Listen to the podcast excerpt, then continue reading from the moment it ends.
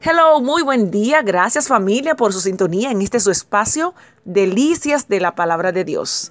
Hoy y los próximos días vamos a estar hablando del corazón de Dios que es sensible a nuestro sufrimiento. Sí, así es. Muchas veces creemos, cometemos ese detalle, ese desliz de decir, creemos que Dios estará a mi favor y que me ayudará. Así, muy teóricamente, pero en la práctica creemos que esa ayuda viene para otra persona, que no somos merecedores de esa su gracia y nos vamos a los extremos o creemos que lo, lo peor va a pasar o nos quedamos sin expectativa pensando que lo va a hacer a nuestra manera, con nuestras fuerzas, pero recordemos que Dios es soberano. Si somos sinceros, podríamos admitir que tratamos a Dios de la misma manera.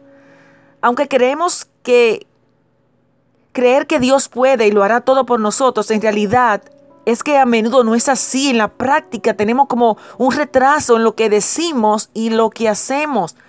Tenemos poca o ninguna expectativa de lo, de lo que Dios va a hacer para cambiar nuestra situación.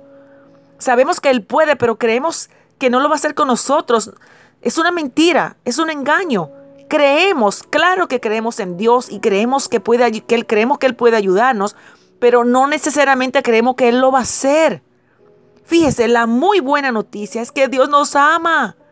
Dios nos ve. Dios nos escucha. Y Dios quiere que sepamos que siempre está trabajando a nuestro favor. Su ayuda no, es, no está en discusión. Y no quiero negar que el problema exista. La situación es real. Tenemos algún problema, alguna dificultad. Pero su promesa es real. Y no podemos cometer el error de olvidar lo que ya Él ha hecho con nosotros. El pasaje de hoy se encuentra en Salmos capítulo 106 versos 12 y 13 y dice, entonces ellos creyeron en sus promesas y se y, le entonaron alabanzas, fíjese, creyeron y alabaron, pero muy pronto olvidaron sus acciones y no esperaron a conocer sus planes. Este pasaje trata acerca de la situación del pueblo hebreo que salía de la esclavitud, de la opresión de tantos años ahí en Egipto y van rumbo al desierto, son bendecidos, Dios de manera prodigiosa le provee agua, alimento, sombra y le dirige, le guía. Sin embargo, ellos muestran una actitud de de um, desprecio y también de falta de confianza en lo que Dios ha prometido y lo que Dios ya había, la había entregado a ellos. Y la pregunta se la hago ahora. ¿No esta es una escena familiar para muchos de nosotros? Al igual que aquellos sobre los que escribía el salmista, el pueblo israelita que venía en el desierto, podemos cambiar rápidamente nuestro punto de vista sobre Dios, nuestro, nuestro concepto de Dios, nuestra idea de su poder y su soberanía. Cantamos alabanzas, aleluya, gloria a Dios. ¿Cómo es posible yo vivir sin mi Jesús si el fundamento de mi vida eres tú? Y cuando viene el problema, cuando vienen esas dudas, ¿cómo reaccionamos? Porque hemos olvidado, entonces dejamos de cantar, en cambio empezamos a olvidar y dejamos de confiar.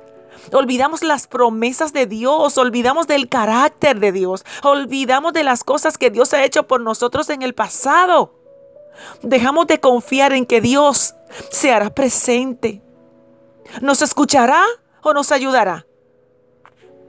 Y cometemos el error de tomar el asunto en nuestras manos creyendo que a nuestra manera será mejor. Considere cómo podría ser para usted aferrarse a las promesas de Dios y alabarlo en medio de sus luchas y sufrimientos.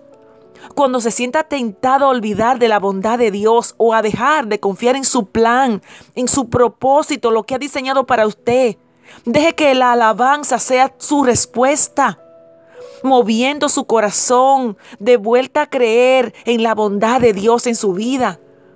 Si tiene problemas para memorizar, anótelo, pega un papelito por ahí. Recuerde, recuerde esas palabras del Señor, sus promesas. Recuerde acá una lista de las bendiciones que le ha entregado esta semana, este mes. Son tantas que cambiará su punto de vista, su parecer de queja y de tristeza. El Señor no se ha olvidado de usted. El Señor es sensible a su sufrimiento. Continuamos mañana.